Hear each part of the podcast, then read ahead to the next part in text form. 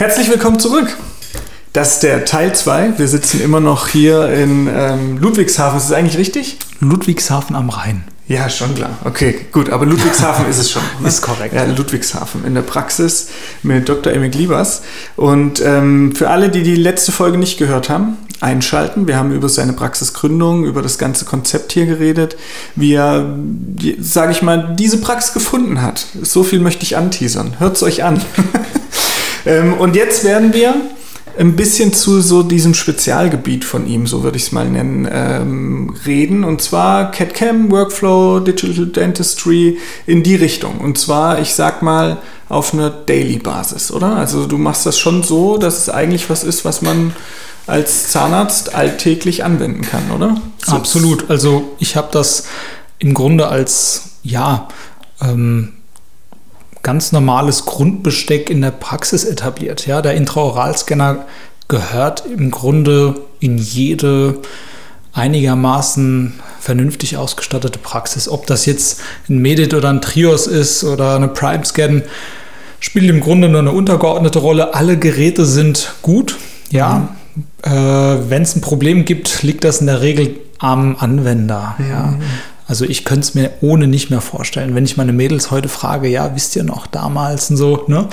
Ähm, ja, nee, es sind sich auch alle einig hier, ja. Also wir wollen nicht mehr unnötig in die analoge Zeit. Ja. Wobei die analoge Zeit auch gar nicht äh, schlecht war. Du kannst mhm. erstklassigen Zahnersatz herstellen, aber der Workflow macht so viel, ähm, so vieles einfacher und so vieles standardisierter. Äh, es hat nur Vorteile in meinen Augen. Ich würde auch sagen, oder das ist ja auch das, was so die Wissenschaft widerspiegelt. Ne? Also die Ergebnisse sind nicht unbedingt viel besser oder genauer oder wie auch immer, wobei da mittlerweile die ersten Stimmen kommen und sagen, dass das tatsächlich besser passt, oft, zumindest mhm. bei kleineren äh, Restaurationen. Aber der Weg dahin ist für alle Beteiligten angenehmer und effizienter. Ne? Der Weg ist angenehmer und die Ergebnisse sind reproduzierbarer. Okay. Also ich hatte zum kleines Beispiel. Ähm, aus der Gipszeit und Imprägumzeit immer das Problem, dass meine Approximalkontakte nicht gleichbleibend waren. Und ich mhm. habe mit meinem Zahntechniker Protokolle etabliert, wie mhm. viel radiert er, mhm. wie viel, wie stark sind die Approximalkontakte. Ja. Wir haben nie eine zufriedenstellende lange gleichbleibende ähm, Situation erreicht. Und okay. die Fehlerquellen sind zwar nicht weg, also ich muss immer noch einschleifen, ich muss immer noch Approximalkontakte ähm, anbrennen oder äh, wegschleifen, aber das Ausmaß, wie viel ich einschleife und korrigiere, hat sich deutlich vermindert. Und auch das Gefühl, dass die Kronen oder Käppchen passiver und äh, sauberer auf den Stümpfen sitzen, würde ich sagen, gefühlt deutlich besser. Okay, verstehe. Ähm, da schließt sich meine Frage an. Du hattest ja eine Praxis übernommen, haben wir mhm. in der Folge mhm. davor ja drüber geredet, wo Zahntechnik schon etabliert war mit einem Labor, ich sag mal wahrscheinlich relativ konventioneller Zahnersatz. Ja. Äh, wie kam da der digitale Workflow an? Musstest du viel arbeiten, dass das losging oder gab es auch einen Hunger bei den Zahntechnikern? Weil ich stelle mir das äh, mal so, mal so vor, ne? Wahrscheinlich Typsache des Technikers. Ja, Wobei ich sagen muss, ich hatte meine Zahntechniker immer hinter mir. Also ich habe jetzt natürlich auch nicht, bin jetzt nicht hergegangen, habe jetzt eine Fräsmaschine gekauft und habe das denen hingestellt und macht mal, mhm. sondern es war... Und den Gips weggenommen. Genau, nee, das haben wir nicht gemacht. Also ich habe die Zahntechniker immer mit in die Entscheidung einbezogen. Mhm. Ne? Und ähm, wenn dann die Geräte dann irgendwann gekommen sind, war es dann auch nie eine Überraschung. Ne? Also die Zahntechniker waren immer in die Entscheidungsfindung mit einbezogen. Das ist auch wichtig. Ähm, sonst geht das in die Hose. Also da kenne ich genug Beispiele aus dem Kollegenkreis, wo das nicht gut funktioniert. Aber das ist dann Eigenverschulden. Wie war bei dir ganz grob in den äh, groben Schritten die Evolution? Also hast du dir als erstes eine Fräse geholt, als erstes einen Scanner? Ähm, wann kam ein Drucker dazu? Nur so ganz grob die Steps, dass jemand sich vorstellen kann, wie er das ausrollt? Also das Gute ist, als ich gekommen bin, gab es schon einen Laborscanner.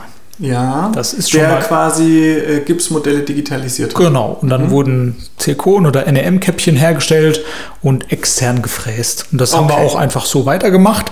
Das ist ja schon mal ein großer Fortschritt. Im Das ist Ver- meist der erste Schritt in den Laboren Genau, gewesen zum genau. Digitalen, dass quasi konventionelle Gips, äh, gerade für die Zirkonverarbeitung, ne, das war ja bei fast allen Laboren, war Zirkon, Fräsen und Zirkon 3D gestalten auf digitalisierten Gipsmodellen so der erste Schritt, der eben richtig. mit, mit Computer ähm, aided, Computer aided Design und sowas. Ähm, Korrekt, ne? korrekt. Das ist auch ein einfacher Einstieg. Mhm. Ähm, von daher, wir hatten Berührungspunkte mit Digitalisierung.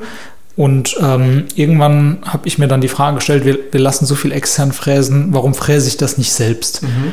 Und nach einer ja, gewissen Findungs- und ähm, ja, Phase, wo, wir, wo, wo ich mich erkundigt habe über Geräte und so weiter, haben wir uns dann irgendwann auch eine Schleifmaschine zurechtgelegt. Da gibt es natürlich große Unterschiede. Ähm, nicht jeder braucht da einen riesen Trümmer äh, sich in, in die Praxis reinstellen, mit dem er auch NRM fräsen kann.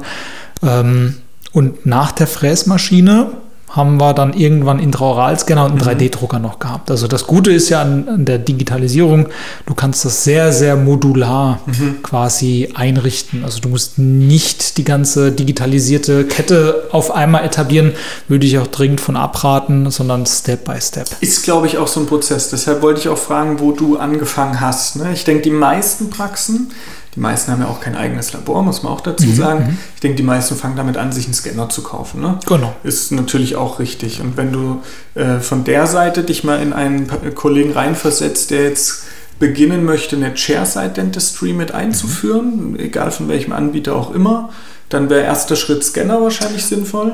Hm, Nicht mal, also zumindest kein Laborscanner. Nee, nee, klar. Intraoralscanner. Ja, ja, Genau, meinte ich also damit. Ja, okay. Intraoralscanner. Gut, dass sagen, ja. Eine Modelliersoftware, Ja. je nachdem welchen du hast. Also bei Medit ist zum Beispiel vieles schon Integriert, ja. integriert. Ja. Zwar nicht auf höchstem Niveau wie bei Exocad Mhm. zum Beispiel, aber du kannst damit Chairside Dentistry machen. Haben wir Mhm. auch schon gemacht. Du kannst sogar Schienen designen. Funktioniert auch relativ gut und das ist alles kostenlos. Ähm, und das wäre der erste Step. Du kannst dann überlegen, ob du nicht auch eine kleine Fräsmaschine oder einen 3D-Drucker etablierst. Es hängt natürlich auch von deinen Fähigkeiten ab, diese Digitalisierung ähm, voranzutreiben. Und finde schon, dass in eine Praxis entweder ein 3D-Drucker oder eine kleine Fräsmaschine gehört, mit der du auch Provisorien fräsen kannst. Also ich mache selten nur noch ähm, mit ProTemp oder Luxatemp Provisorien, sondern ich äh, mache entweder Chairside, also so Single-Tooth-Geschichten mache ich an einem Tag, ohne Modelle und so weiter. Ähm, und wenn es dann Brücken oder größere Sachen sind, dann werden die Provisorien gefräst. Geht relativ schnell, die PVs sitzen super sauber, ähm, weniger Empfindlichkeit, mehr Patientenkomfort. Also so eine kleine Fräsmaschine für PMMA und Zirkon und Emax gehört eigentlich in jede Praxis meiner Meinung nach. Ja, also zumindest wenn man irgendwann sagt, man geht so ins Digitale. Ne? Also man kann auch verstehen, wenn eine Praxis lange analog bleibt. Also für mich jetzt verständlich. Aber äh, ich denke, moderne Zahnmedizin wird irgendwo digital stattfinden. Und wenn du mit dem Intraoralscanner anfängst, dann macht, so wie du sagst, macht es Sinn, in Richtung des Chairside-Workflows zu kommen. Und nicht umsonst ist ja, um mal den Marktführer zu nennen, so Sirona äh, mit dem ganzen Cerex-System so erfolgreich, weil das ja das ist. Ne? Die haben da am Absolut. Schluss irgendwo ein Chairside-Fräsgerät, haben eine Software integriert und einen Scanner und damit den Workflow einmal einfach dargestellt in einer intuitiv bedienbaren Möglichkeit. Ne? Und mittlerweile, glaube ich, sind alle Anbieter so weit, dass sie das können. Aber das waren so die Durchaus. Vorreiter. Ne? Absolut, also ist ja auch noch sehr beliebt. Ähm, auch wenn, wenn zum Beispiel Cerex seine Limitationen hat, ist es deswegen so beliebt, weil du quasi ein Plug-and-Play-System installiert bekommst. Man muss aber auch dazu sagen, ähm, es gibt so viele Alternativkonzepte, die deutlich billiger sind, wo du Ja. ein gleichwertiges System dir hinstellen kannst, was nicht Cerec ist. Also da leben wir wirklich auch in einer Zeit, wo man sagen muss, dass Präzision und Zuverlässigkeit bei allen Komponenten so gut sind, dass, ähm, dass es auch Spaß macht, ja, Chairside Dentistry zu machen oder auch Non-Chairside Dentistry zu machen. Ja, Ja, ja. ja. Ja, verstehe ich. Vielleicht an der Stelle einfach, um explizit zu werden. Man muss ja keine, ist hier keine Werbeveranstaltung, aber was verwendest du? Welchen, welchen intraoralen Scanner? Also ich bin Medit-Anwender, Medit i700. Ich habe mit mhm. dem 500er gestartet, bin relativ schnell auf den 700er äh, aufgestiegen und ärgere mich eher, dass ich es nicht früher gemacht habe. Ich hatte auch vor vielen Jahren, als der Trios 3 rauskam, mal den Trios ausprobiert und es hat ehrlicherweise nicht gut geklappt und war dann ein bisschen, ähm, ja. Rein vom Scan-Verhalten her nicht gut geklappt? Ja, ich habe meine Prep-Grenze nicht drauf bekommen. Ich hatte ähm, ein schlechtes Gefühl dabei mhm. und der Zahnersatz war gar nicht so schlecht, mhm. hat sogar erstaunlich gut gepasst, aber mir konnte damals der Herr, der mir das Gerät vorgeführt hat, nicht erklären, woran was liegt oder mhm. dass das normal ist, wie auch immer. Also heute weiß ich, was ich damals falsch gemacht habe. Und ähm, ja, so hat sich das dann erstmal wieder gelegt und irgendwann habe ich mich wieder neu mit dem Thema beschäftigt und dann ist es halt der Medit geworden, ja, weil auch das Preis-Leistungs-Verhältnis mhm. damals so unglaublich für den Medit gesprochen hat und ich auch wusste, dass die Geräte so genau sind, dass im Grunde, wenn du eine korrekte Anwendung machst, das Gerät genauso gut ist wie ein Trios oder ein Prime-Scan zum Beispiel, ja. Und äh, das ist die erste Komponente. Ähm, Interessiert es auch, welche Fressmaschine oder kommen wir da später noch dazu? Ja, würde ich jetzt so Schritt für Schritt drauf kommen. Ich würde mhm. an der Stelle noch kurz nachfragen wollen. Das heißt, für dich war jetzt, äh, Medit ist ja dafür bekannt, dass es sehr viele, wie du gerade vorhin schon angeteasert hast, kostenlose Möglichkeiten hat, ähm, Sachen zu designen, damit auch 3D-Datensätze zu erstellen, die dann fräs- oder druckbar sind, ne? mhm. ne? also mhm. Kronen, Provisorien und so weiter hat ja zum Beispiel Trios auch, hat natürlich auch Sirona Chairside, aber eben nie kostenlos, mhm. sondern sind immer mhm. irgendwelche Sachen, wo du Abo oder Einmalzahlung oder eben ein, zusätzliches Programm wie Exocad oder was auch immer brauchst. Ne? Da gibt es ja mhm. viele, viele, viele Wege. Aber für dich war jetzt die Medit-Entscheidung nicht, weil du den Teil mitnehmen wolltest, weil du ja eh schon ein Labor hattest, das funktioniert hat, sondern du kamst in der Anwendung besser klar? Ich habe das einmal ausprobiert und es hat gut funktioniert, muss ich sagen. Ähm, ich habe dann nicht nochmal ein Trios ausprobiert. Es gab damals, glaube ich, schon Trios 4 ja. dann. Ähm, und ich habe mir gesagt, komm, das Gerät ist günstig und hab, hatte schon ein paar gute Sachen gehört und habe dann relativ schnell dann auch ein gutes Angebot bekommen und das wahrgenommen, ja. ja.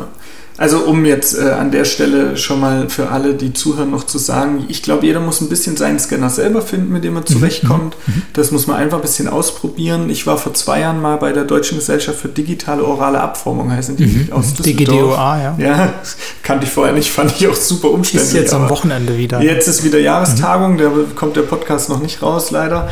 Aber das kann ich für alle, die da irgendwo Zweifel haben, echt empfehlen, weil da kannst du in der... Ähm, Industrieausstellung alles mal in die Hand nehmen. Ja. Hast mal ein Gefühl dafür, macht dir das Spaß, kommst du von Anfang an mit klar oder nicht? Und für jeden, der ein bisschen PC-Nerd ist, ne? das sind nicht unbedingt alle Zahnärzte, aber viele sind ja doch so technikverliebt, funktioniert alles. Also ich sage es dir ehrlich, ich komme mit allen so irgendwo zurecht. Ja, also, ist auch so. Bei Medit ist es so, dass der einzige Scanner ist, der mit einem Mac funktioniert. Und das ja. hat große Vorteile. Also du hast keinerlei Kompatibilitätsstörungen, keinerlei Treiber-Updates, die dir irgendwas zerschießen, keine Grafikkarten-Updates, wo irgendwas nicht funktioniert. Ähm, es läuft sehr, sehr zuverlässig und das kann ich auch nur jedem, der ein Medit sich zulegt oder darüber nachdenkt, mit einem Mac zu arbeiten, nicht mit einem Windows. Ja, mhm. wobei man dazu sagen muss, nur für den PC, der den Intraoral-Scanner betreibt, ja. weil der Rest der Infrastruktur in der Zahnarztpraxis, inklusive wahrscheinlich den äh, Design-Software im Labor, ist einfach heutzutage nicht. Ich habe mehrfach jetzt überlegt, ob ich es auf einem Mac realisiert bekomme, aber eigentlich Schwierig. immer nur, wenn du irgendwo Windows emulierst, ja, äh, ja. über Parallels oder so, ja. und dann bist du auch wieder bei Windows. Kompletter Quatsch. Mhm. Es gibt nichts, gerade die ganzen Software-Sachen, die Röntgengeräte, nichts, was irgendwo sinnvoll äh, auf, auf Mac-Basis funktionieren würde. Das heißt, weil das versteht man sonst falsch. Oder ich habe deinen Post oder deinen Internetbeitrag äh, ähm, oder Story oder so auch gesehen. Oder ich weiß nicht, wo ich es her hatte, dass du mhm. jetzt Mac mhm. an deinem Scan ähm, für den Scanner verwendest oder auf Mac umgestellt hast. Und ich habe gedacht, geil, er hat alles auf Mac umgestellt. Das nein, muss man angucken. Nein, um Gottes Aber es ist am Schluss trotzdem ne, die Praxis EDV, die, die ganzen Netzwerksachen, die Röntgengeräte und so, die miteinander sprechen, ist in der Dentalbranche einfach zu viel Windows basiert. Du kommst nicht darum drum herum aber den PC, den du zum Scannen verwendest, sozusagen, der ist bei dir Mac.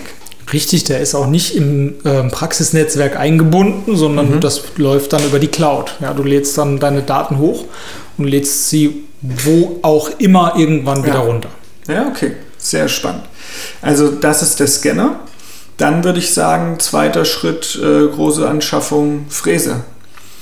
Ich meine, du hast dir da unten, das habe ich schon gesehen, jetzt das ganz große Teil hingelegt. Das 5-Achs, 12-fach Rundenwechsler, nass, trocken, alles fräsbar, Titangerüst, Zirkon, Emax, PMMA, alles. Du kannst mit dem Ding alles machen, oder? Im Grunde ja, du hast ein bisschen übertrieben. Also ein 12-fach Wechsler hat er, äh, Rundenwechsler zumindest nicht, aber okay, ja, es ähm, ein Komplettgerät, was auch für Dauerlasten ähm, im Bereich NM ausgelegt ist. Also die Entscheidung ähm, war dahingehend auch relativ einfach, weil wir einfach viele Teleskoparbeiten ähm, herstellen. Wir wollten auch gefräste Sekundärteleskope herstellen und auch Modell ähm, Gussfräsen und Gerüste fräsen und das kann nur ein etwas schwereres Gerät. Ja. Ansonsten ja. für die allermeisten Praxen reicht ein kleines Tischgerät. Ja, ja glaube ich auch. Also das muss man an der Stelle sagen. Du kannst ja gleich mal sagen, welchen du gerade hast. Ich habe äh, eine Imis iCore 350i Pro. Sehr gut, weil das interessiert dann die Leute immer, sonst schreiben sie mir. Und dann muss man dazu sagen, die meisten Fräsen ähm, können jetzt keine NEM oder so. Ne? Ähm, diese Chairside-Sachen können oft auch nur eine dreigliedrige Brücke, danach wird es schwierig und ja, so. Also man ja. muss sich da, glaube ich, überlegen, wo finde ich die Anwendung, womit fange ich an. Und ich denke, so der Klassiker ist, dass man eben bis dreigliedrige Brücke ähm, Chairside ohne Techniker gut realisiert bekommt. Und da gibt es dann eben ganz, ganz viele tolle auch Tischgeräte. Ne? Durchaus. Es gibt auch kleinere Geräte, die, ähm, wo du richtige Ronden ja. einspannen kannst. Ja. also ja, kieferumfassende mhm. Brücken zum Beispiel äh, fräsen kannst, auch wenn es nur PMMA als Langzeitprovisorium ist. Das geht in einer erstaunlich guten Präzision und auch erstaunlich schnell. Es muss also kein Gerät sein, wo du nur Blöcke einspannen kannst. Ja, ja, klar. Ja, verstehe ich. Ich habe da immer so VHF dann im Kopf. Mhm. Das ist so für mich eigentlich die Alternative, wenn man äh, Chairside nicht Sirona-basiert arbeiten wollen würde, Zerek dann kommt, landet man relativ schnell bei Fräsen eigentlich irgendwo bei VHF. Da gibt es dann verschiedene, je nachdem, wie man Lust hat, das zu gestalten. Ja, VHF äh, Klassiker, aber mhm. auch Imes Icore hat zum Beispiel kleinere Tischgeräte, 150 i Pro zum Beispiel, okay. die sehr schnell und ja. sehr zuverlässig auch aus einer Runde sowas rausfräsen können. Oder Roland zum Beispiel ist gar nicht so bekannt in Deutschland. Mhm. Ja, ähm, es geht im Grunde gar nicht so sehr ums Gerät an sich, sondern ja. äh, wie ist der Support mhm. und wie ist der Ablauf innerhalb deines digitalen Workflows. Also ist zum Beispiel deine CAD und deine CAM-Software sauber ans Gerät angeschlossen und so weiter. Ja. Mhm. Ja, okay. Und wie, wie, wie informierst du dich oder wie würdest du, wenn jetzt einer zuhört, der vor dieser Entscheidung steht, was würdest du sagen, wo kann man nachlesen, informieren oder ist es am Schluss äh, Try and Error und Kollegen fragen? Also das Gute ist ja, dass es ähm, nicht diese eine Lösung gibt und jeder Reseller, hm. ob das jetzt Schütz oder ob das jetzt Kulza oder whatever ist, hat im Grunde seinen eigenen Workflow und du musst dann dich natürlich für einen Reseller entscheiden, der dir diesen Workflow auch supportet. Ja? Ähm, nicht jeder Reseller oder die wenigsten bieten dir quasi alle möglichen ähm, Workflows an, wo du dir irgendwas zusammenstückelst, sondern du musst quasi einfach davon überzeugt sein, was der eine Reseller dir an Support leisten kann und dann natürlich auch bei diesem Reseller bleiben und dich supporten lassen. Also ich bin auch nicht in der Lage, jetzt irgendwie meine CAM-Software umzuschreiben oder äh, Geräte irgendwie in die CAM-Software einzupflegen. Also das läuft eigentlich alles per Plug-and-Play. Natürlich schreiben mhm. wir auch Strategien um, aber alles nur per Support. Also dann mhm. schalten sich die Experten auf und Frässtrategien. Ja. Zum Beispiel, mhm. genau. Ja. ja, okay, verstehe. Ähm, Fräse, Intraoralscanner haben wir. Software ist, glaube ich, dann das nächste Thema, was sich einer in der Praxis holen würde, oder? Ja, also entweder, wenn, wenn du ein Medit hast, kannst du versuchen, nur mit Medit mhm. auszukommen. Ja. ja. Äh, würde mir persönlich nicht reichen, weil einfach auch die ähm, Handhabung und die Modellierung jetzt nicht so einfach und schnell ist wie bei Exocad. Ansonsten ist eine Exocad relativ günstig. Ja? Also für Ja. unter 5000 Euro kriegst du da ein gutes Starter-Set. Hast auch theoretisch keine Lizenzgebühren jährlich und kannst damit Kronen, Brücken, Abutments und Schienen ohne Probleme in einer sehr schnellen Geschwindigkeit herstellen. Es sind, glaube ich, mittlerweile verschiedene Module. Also wenn du Schienen machen willst, musst du schon irgendwie ein anderes Modul haben. Bosch-Schablon nochmal ist beim Schienenmodul Ja, mit dabei. ja. Genau, aber ich glaube auch, Exocad ist so dann der, der, sobald du ein bisschen erweitert äh, die, diese Chair-Side-Sachen machen möchtest, das das Zielführende. Hast du Erfahrung mit Exocad? Kannst du das? Oder Ja, war es ja. bei dir von immer, äh, schon immer, dadurch, dass ja Zahntechniker da waren, wäre es ja nicht notwendig gewesen, dass du dich damit auseinandersetzt? Nee, ne? nee, ich, im Grunde habe ich mich zwangsläufig damit auseinandersetzen müssen, mache es aber auch gerne. Also ich kann, würde schon sagen, fast alles, ähm, außer jetzt vielleicht im Teleskopbereich. Ja, Mhm. das ähm, mache ich auch dann ungern. Also oder bin froh darüber, dass, dass mein Zahntechniker mir Mhm. das zum Beispiel abnimmt. Ja, äh, aber es ist nicht schwer. Also es kann jeder, der nicht zwei linke Hände an der Computermaus hat, kann das relativ einfach lernen. Wirklich. Also auch schnell. Der, die, die Lernkurve ist sehr schnell. Das Programm ist sehr intuitiv. Ähm, es ist absolut gar kein Hexenwerk. Du musst kein IT ITler sein. Im Grunde ist es ähnlich wie Zerek. Mhm. Ja. Ja. Ähm, du Ich musst einfach- sieht sogar ähnlich aus. ja, ja, also fängt halt irgendwo an und du drückst halt so lange auf weiter, bis deine Krone fertig Ja, ist. genau. Und wie sehr, das ist jetzt ein guter Punkt. Wie groß würdest du sagen, ist da die Lernkurve, bis deine Sachen passen? Wenn jetzt jemand von analog ins Digitale umsteigt, anfängt es Schritt für Schritt selbst zu machen, am Anfang noch mit seinem eigenen Labor die Scans austauscht, dann mal über Fräszentren, dann selber fräst und so weiter. Mein Eindruck war in der Praxis, wo ich davor war, man hat dann doch nochmal auch wieder einen größeren Lernprozess, um alle Parameter, äh, Protokolle und so weiter eben anzupassen, bis man überhaupt das Niveau erreicht hat und dann auch die Chance hat, besser zu werden, ja, als im, oder, oder zumindest kontinuierlich gute Ergebnisse zu erzielen. Also du, du hast natürlich eine Lernkurve, aber dass am Anfang so gar nichts passt und du da irgendwie von, von null immer wieder startest, kann ich absolut gar nicht bestätigen. Also Okay, das hat also du würdest Anfang nicht sagen, die ersten Arbeiten muss man parallel machen, scannen und analog abformen, weil es 50-50 ist, ob es digitale funktioniert? Nee, Weil so haben wir das gemacht. kannst du machen. Also ich würde einfach dann, ähm, ich würde einfach mit was Kleinem starten. Also fang Ja. doch mal mit einer Einzelkrone an, Einfach mal all on four so. zum Beispiel. ja. Also warum nicht? Warum nicht? Ja. Nee, also das geht relativ simpel, ja. Ja, Okay, spannend, okay. Neben Software, also fehlt uns noch eine Software? Ich meine, jede Fräse, jeder Drucker hat seine eigene Nesting-Software und so weiter, die ist dann immer mit dabei. Würdest du sagen, man braucht noch oder habt ihr noch großartig dann für. Es gibt noch eine CAM-Software. Ja, Mhm. da gibt es auch verschiedene Anbieter. Also ich habe zum Beispiel die DS-CAM, Dental Mhm. Softworks. Und das wird auch supported vom Reseller, wo ich das gekauft habe. Kriegt auch Updates und so weiter. Ist auch Plug and Play. Also im Mhm. Grunde auch irgendwie Zerek. Ja, okay. Ja. Sehr gut. Und dann würde ich sagen, nächstes Gerät wäre Drucker, oder? Mhm. Was man dann irgendwo braucht.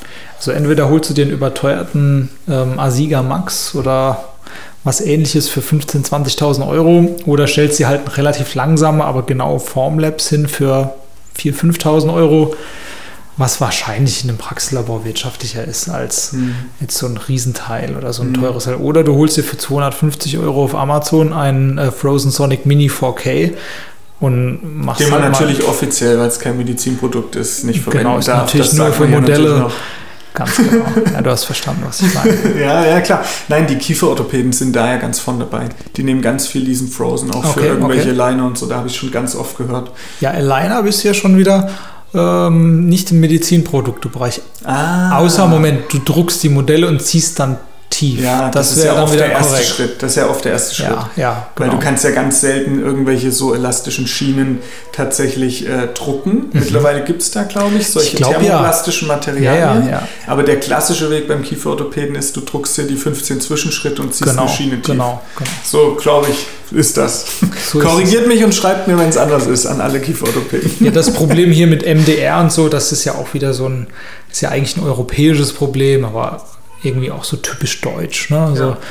ich kenne kein anderes Land der Welt, das sich so intensiv mit MDR beschäftigt. Es ist einfach nur zum Haare raufen. Ja. So ein Schwachsinn. Ja, ich glaube, da kann jeder für sich so ein bisschen eigenverantwortlich dann einen Weg finden. Okay.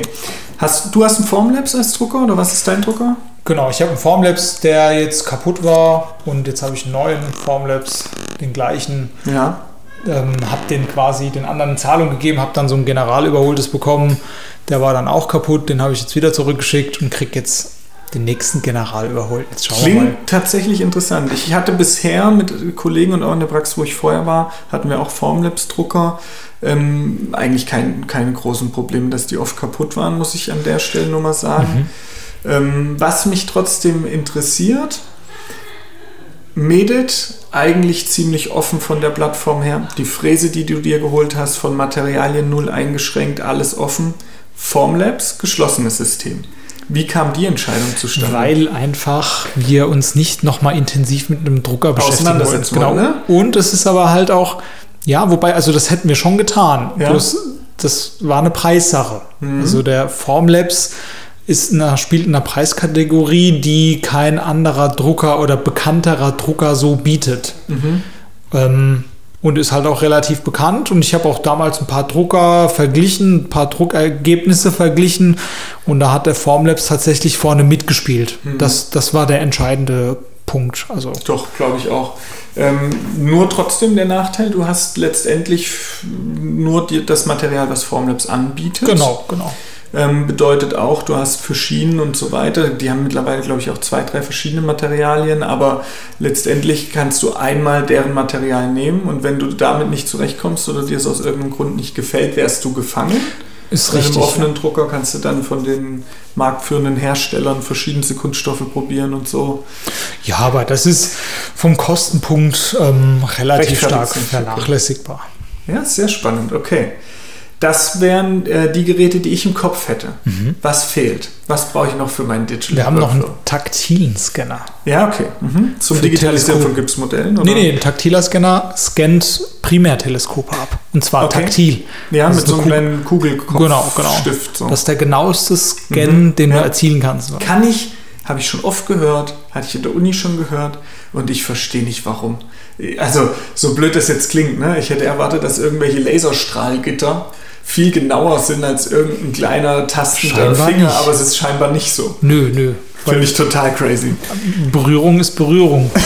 Genauer kommst ja nicht dran, oder? Ja, da wird dann immer quasi gesagt, die, die Mindestauflösung ist letztendlich die Kugel, der, der Radius der Kugel, die tastet. Ne? Richtig, richtig. Und das ist wohl so genau, dass es besser ist als Also der, der zieht quasi, also der macht seine Kreise um das Teleskop herum und diese Kreise hinterlassen Linien und zwischen den Linien extrapoliert dann die Software natürlich dann die Fläche sozusagen. Also ich kann dir später mal ähm, einen Scan von einem taktilen Scanner zeigen, sieht schon viel, viel genauer aus als von einem optischen Scanner. Ah, okay, sehr gut. Ähm, dann, Community hat uns eine Frage geschickt. Hast du irgendeine Art und Weise, ähm, Funktion, Bissname, Kiefergelenk im Moment in deinem Alltag digital zu realisieren? Irgendeine Axiografie, Gesichtsbogen digital? Nein. Fehlt's dir? ich ähm, we- werde oft von dem einen oder anderen Reseller angesprochen, dass ich das doch bräuchte. So das Gefühl, dass ich das bräuchte. Irgendwie hat sich das noch nicht durchgesetzt bei mir. ähm, dann kommen die halt mit Rechtssicherheit und Artikulatorprogrammierung. Das Problem ist, ihr messt mit einem Axiographen irgendwas, irgendwelche Werte an irgendwelchen Punkten. Und wir meinen, wir könnten das dann interpretieren. Ja. Ähm, ich wäre da ein bisschen vorsichtiger, weil das Kiefergelenk ist so viel komplexer als nur Bennett-Winkel und ähm, Längsbahnneigung Genau, so. genau. Äh, du kannst im Grunde, also das, was sicher funktioniert, ist, wenn du wirklich live Kieferbewegungen aufzeichnest mit Mojo oder sowas. Ähm, und du musst dir immer die Frage stellen, was machst du mit den Daten? Also was ähm, Welchen Mehrwert bietet es dir? Ja, und, und also die wer verwendet die Daten dann, ne? Genau, also du musst auch sicherstellen, dass die Daten nicht einfach nur am Ende dazu da sind, dass das auf der GOZ-Rechnung dann draufsteht, sondern ähm, dass die Daten ins Labor kommen und du musst auch verstehen, wie beeinflussen die Daten das Design meines Zahnersatzes. Also wenn ich jetzt zum Beispiel mit Zebris eine Messung mache, was ändert sich im Design meiner Schiene mhm. oder im Design meiner Einzelkrone? Ja, mhm. Ist die Höckerneigung anders? Ist ähm, die, die, die Form oder die mhm. Stellung des Höckers anders, weil darum geht es ja. Du willst ja Funktionsbewegungen mhm. und nach der Funktion richtet sich dann quasi das Design eines Zahnersatzes. Ja?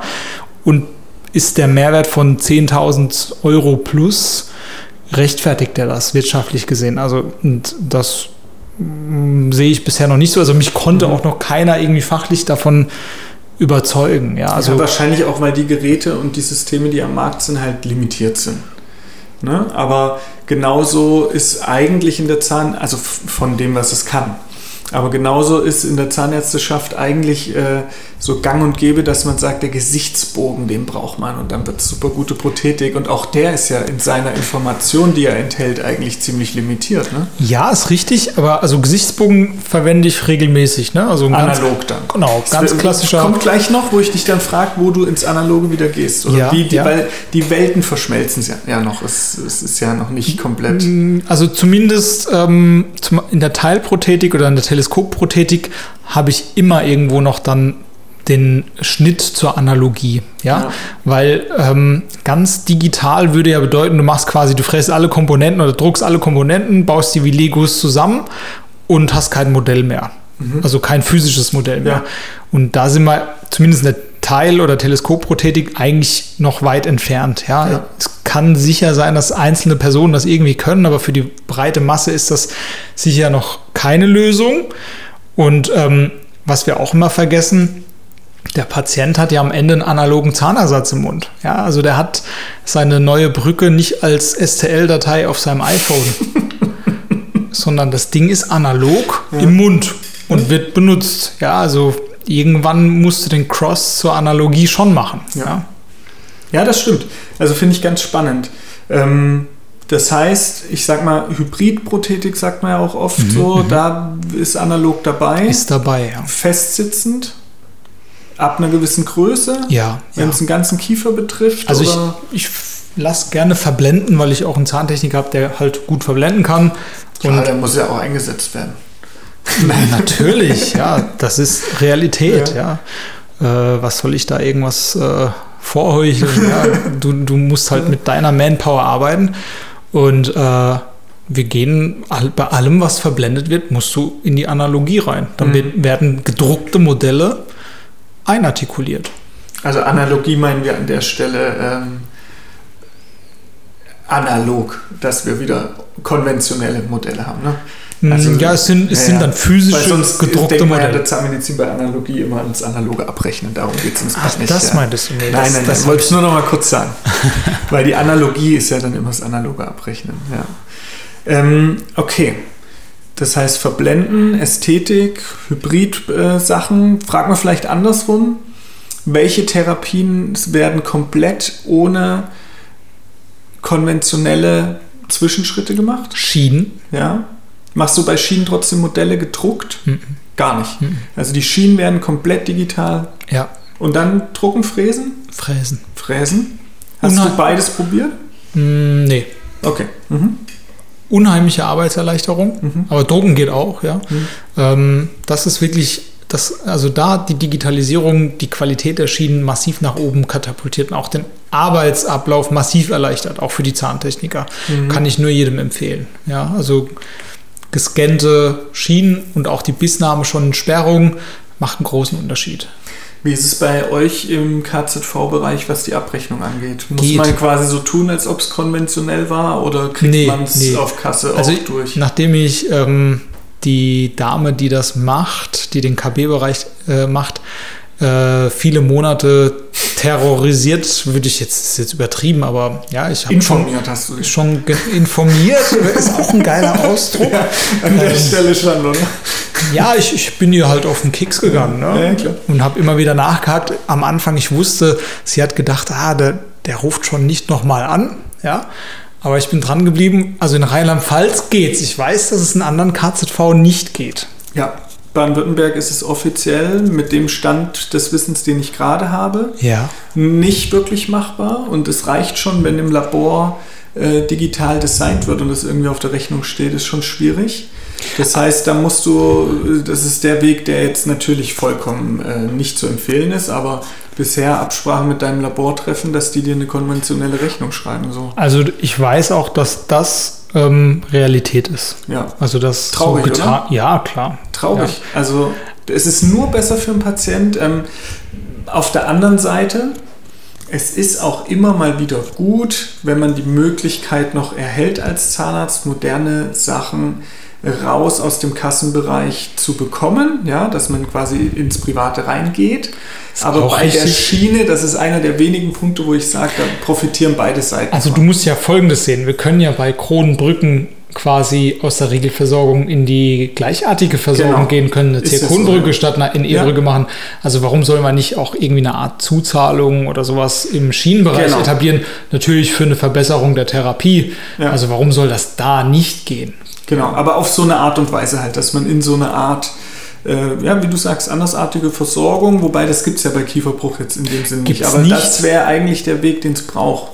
Ja, aber also unsere KZV erlaubt zum Beispiel dann das Weglassen der physischen Modelle und der Abformpauschale ähm, und erlaubt dann quasi, dass wir dann GOZ-Positionen anlegen oder BEB-Positionen und die quasi als Zuzahlung für den Patienten abrechnen. Das ist legal. Ja, sehr gut.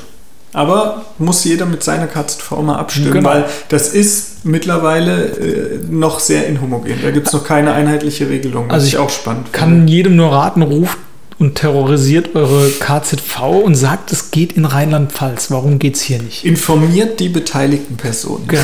Setzt sie darüber in Kenntnis. Ja, genau, perfekt. Äh, super spannend. Also ich glaube, das ist doch eigentlich schon eine runde Welt, um mal, äh, ru- runder Talk, um mal so ein bisschen den Einblick in diese CAD-Cam und Digital Dentistry Welt zu bekommen.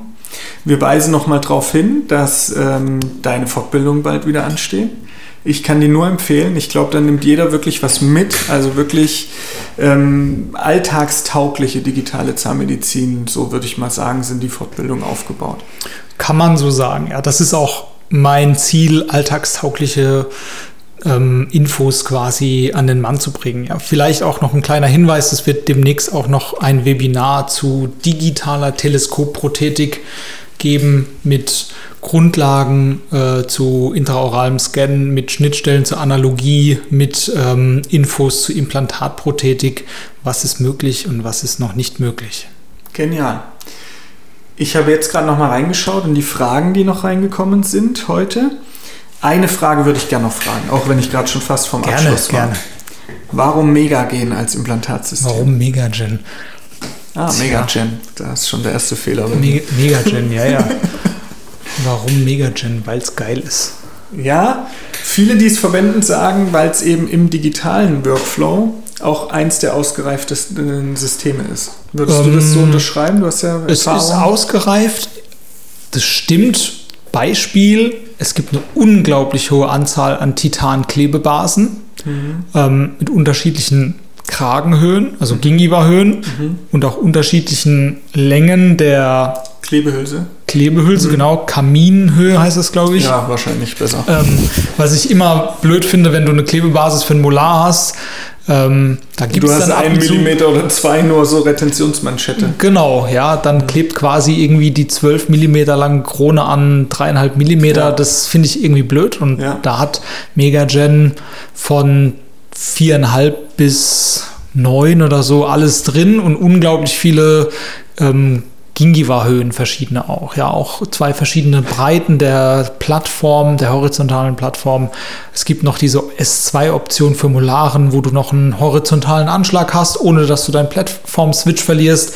Es gibt zweiteilige Laboranaloga, um die in gedruckte Modelle einzuarbeiten. Das ist auch relativ neu. Die ähm, Scan-Abutments sind nicht perfekt, aber okay. Ja, Mhm. für den Mund. Äh, ja, und das ist zwar cool, aber das, das Coolste ist das Implantat an sich. Mhm. Also die Idee des maximalen Plattform-Switchs, die Idee der verschiedenen Ausweitungen der Flanken für verschiedene Knochenqualitäten. Im Grunde ist das das perfekte Implantat für eine Sofortimplantation. Und ähm, seitdem mache ich auch regelmäßig Sofortimplantationen. Es klappt wunderbar. Die äh, Schablonen zum geführten Implantieren sind auch genial. Also die Hülsen sind quasi nicht vorhanden. Das ist rein Kunststoff. Du reibst das nur noch mit einem Reamer mhm. aus, um mhm. einfach die korrekte, den korrekten Durchmesser zu bekommen. Also du okay. musst nichts irgendwie Parameter. Ja, die Hülse muss ja auch passen dann eben mhm. in, diesem, in dieser gedruckten Schablone.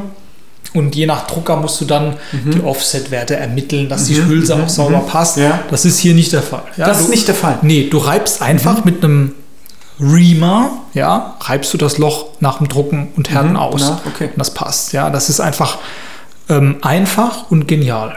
Klingt super spannend. Die Hersteller, die äh, die hülsengeführten Implantationen machen, wo du die Hülsen reinklebst, sagen natürlich, die Hülse ist maximal passgenau zum Bohrer. Es gibt nichts genaueres, wenn du jetzt das Loch quasi nicht als Hülse hast, sondern ja. den Kunststoff, dass du dann dort schon eine größere Ungenauigkeit drin hast.